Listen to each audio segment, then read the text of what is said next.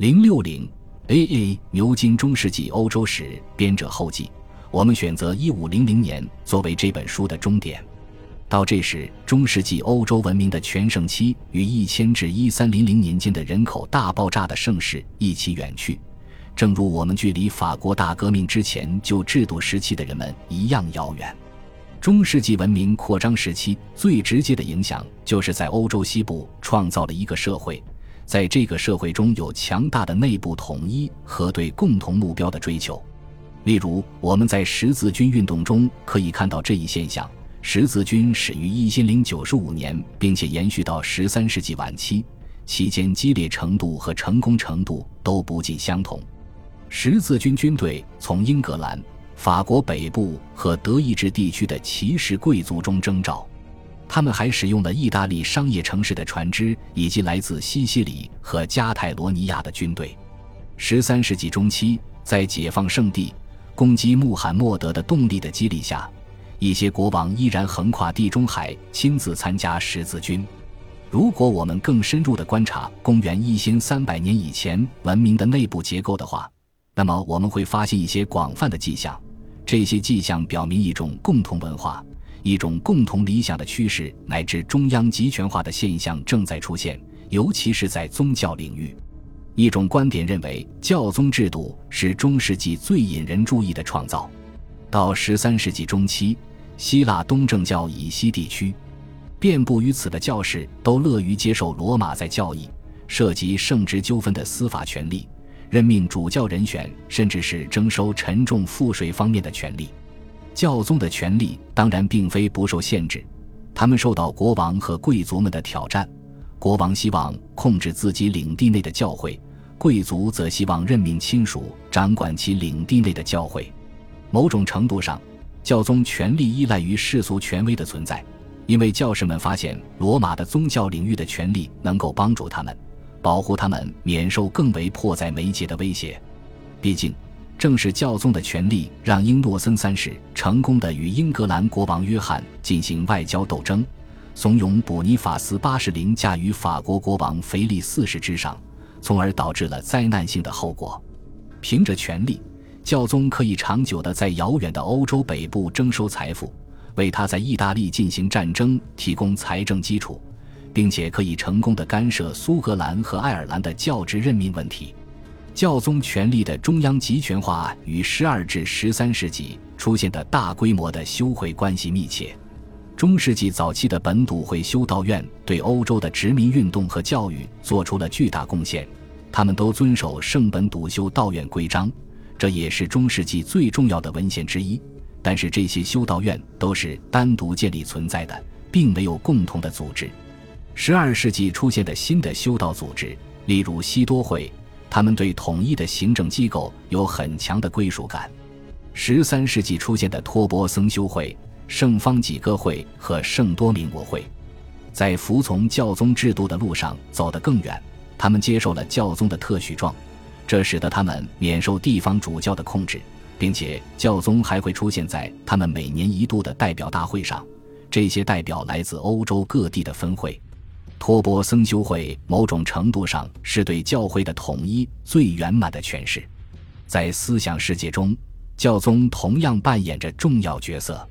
十三世纪的巴黎大学在哲学和神学领域拥有非同凡响的名望和影响。现代欧洲的任何一所教育机构的名望和影响都难以望其项背，当然还有一些其他重要的学校，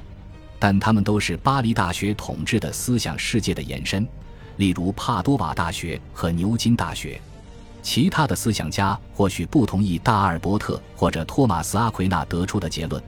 但是他们都卷入了相同的问题和困境。这些问题是由亚里士多德的作品被翻译为拉丁语所引发的。而难题则是由调和圣经的启示和异教徒科学之间的冲突所导致的。他们所有人都以不规范的拉丁语著书里说，与人辩论。他们追求语言的精确而不注重优美。他们使拉丁语成为中世纪欧洲的共同语言。在各地，通晓拉丁语将知识分子和使用未经修饰的方言的人区分开来。世俗世界在某些方面与教会不同。但是在这里，我们同样可以发现共同的文化迹象。十二世纪最引人瞩目的发明之一就是传奇故事诗歌的出现。十三世纪亚瑟王的故事、查理曼的故事以及特里斯坦的故事在欧洲各国广泛流传。英格兰和西西里的骑士阶层贵族使用法语，导致了法语在文学上的统治地位。经过法语传奇小说作家润色的故事，同样被其他语言传颂。传奇在文学中的统治地位受到了骑士制度和骑士精神流行的影响，同样部分源于法语，但在中世纪世界广泛传播。骑士可以在欧洲任何地方认出与他地位相同的人，正如教士或者主教可以在欧洲任何地区辨识出同类一样。全欧洲在文化形式上的扩张最明显。且存留至今的表现就是哥特式建筑。现代任何旅游者在参观索尔兹伯里大教堂或者佛罗伦萨大教堂时，都能发现总体上的建筑风格与哥特风格的代表性杰作巴黎圣母院和沙特尔教堂相似。十二世纪中期，法国出现哥特式建筑后，这种建筑风格以极快的速度传播到欧洲各地，并且取代了更有地方特色的罗马式建筑。位于意大利的阿西西的圣方济各大教堂是十三世纪中期仿照法国建筑原型建造的哥特式教堂。这座教堂建立在方几个的坟墓之上，它的修会在教宗的庇护下遍布欧洲西部地区，将这座教堂视作中世纪中期欧洲统一的视觉象征，并非毫无道理。一三零零至一五零零年中世纪世界的这最后几个世纪中。随着十字军运动的衰落，一三七八至一四一五年天主教会大分裂期间，教宗权威的崩坏以及巴黎学术盛世的消失，欧洲的统一也被很大程度的削弱了。要指出造成这一巨大现象的具体原因非常困难，但是我们仍然可以认为人口的减少以及低地国家商业城市的兴起所造成的封建土地所有制度的破坏是部分原因。中世纪晚期的欧洲并非贫穷的社会，相反，我们在各处都发现了证据表明当地高收入、更为舒适的家庭生活与艺术品味的绝妙融合，以及在经济和审美方面的巨大活力。同时，欧洲的人口因瘟疫大幅减少，但生存下来的人精力充沛。正是这样的欧洲开始了对欧洲以外世界的征服活动，如达伽马和哥伦布的探险。正如第五章和第六章中提到的，当我们观察分析文明的发展的时候，必须要注意到不同的地理区域的发展。尽管这些地区之间是有联系的，但是它们展现出了不同的文化特征。例如，当我们观察重要的地方文化流派的时候，如十四世纪早期威尔士和诺维奇的大教堂的装饰风格与一般的哥特式建筑传统并不相同。乔叟在特罗伊勒斯和克莱西德中对骑士文学的发展，以及文艺复兴中佛罗伦萨古典主义对修辞学家理想的发展，在所有这些例证中，我们都会发现很多内容都是全新的创造，但是又和中世纪的传统有紧密的联系。尽管如此，中世纪晚期世界的标志是格外的富裕以及生活方式的多样化，这使得欧洲文明比以前更为复杂。并且预示着现代欧洲的创造性。新的多样性中最主要的一点就是重要著作中使用的语言的多样性。拉丁语和法语曾经统治十二至十三世纪，但现在不得不让路给意大利语、英语、佛兰德斯语、加泰罗尼亚语以及捷克语。这一运动的源头在某些方面是神秘的，但是其结果是明显且突出的。十四世纪末，在乔叟。朗格兰和威克利夫的著作中，英语作为一种书面语言突然出现的同时，普通人更多使用英语作为私人通信语言。一千三百年前后，但丁及后来的薄伽丘推动了意大利语从晦涩走向准确，成为商业文书的正式语言。在波西米亚，十四世纪早期，胡斯推动的改革的成功，很大程度上是由于被翻译为捷克语的《圣经》。赞美诗以及其他宗教著作的吸引力，这些翻译的宗教著作使得普通人也可以理解这些著作。宗教改革家、商人和诗人推动了方言的发展，这些人都打破了拉丁语的束缚。文艺复兴时期，比特拉克以及后来十五世纪的意大利人文主义者所使用的拉丁语，实际上是一种新语言，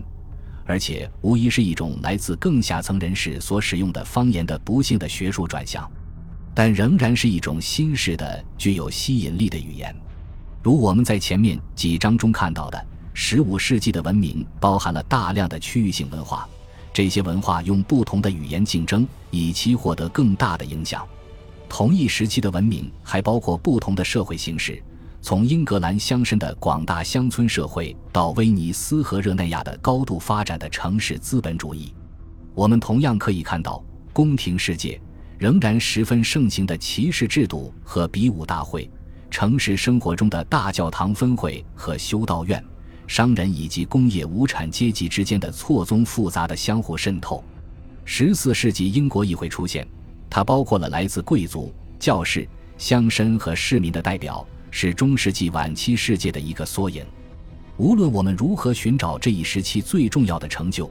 我们都可以在城市发展最发达的两个区域——意大利北部和欧洲西北部找到它们。中世纪晚期，欧洲最富裕的城市很可能就是散布在巴黎和斯特拉斯堡西北部地区的众多城市：布鲁日、安特卫普、科隆。我们在那里可以发现反印刷业、挂毯制造业以及机器制造等最重要的工业发展。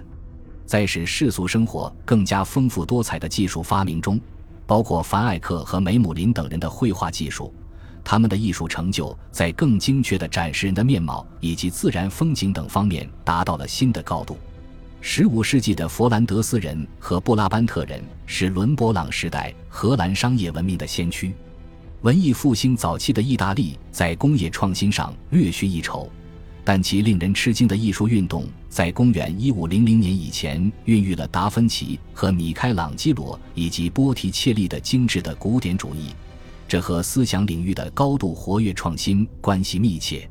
这些城市的人文主义者创造了一种新的政治思想，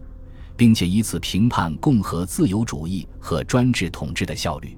即便马基雅维利在一五零零年尚未开始写作《君主论》，但他这时肯定已经有了其中的一些思想。同时，罗伦佐瓦拉对《圣经新约》文本的研究，以及马尔西利奥菲奇诺对柏拉图作品的翻译，催生了大量杰出成就，这影响了接下来数个世纪欧洲思想界的进程。当我们观察一五零零年的欧洲世界的时候，我们发现这一时期的世界和我们本书开始的年代时的欧洲已经完全不同。欧洲已经走出了世界帝国的时代，并且创造了一种完全不同的文明。新的文明积累了巨大的财富，并且它是建立在高度成功的农业与工业的基础之上的。但是，如果没有数以百计的政治文化中心为了成功而相互竞争，那么就不可能有未来扩张的跳跃性发展。欧洲政治的混乱分裂是我们祖先文化繁荣的肥沃土壤。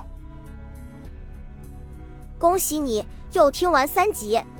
欢迎点赞、留言、关注主播，主页有更多精彩内容。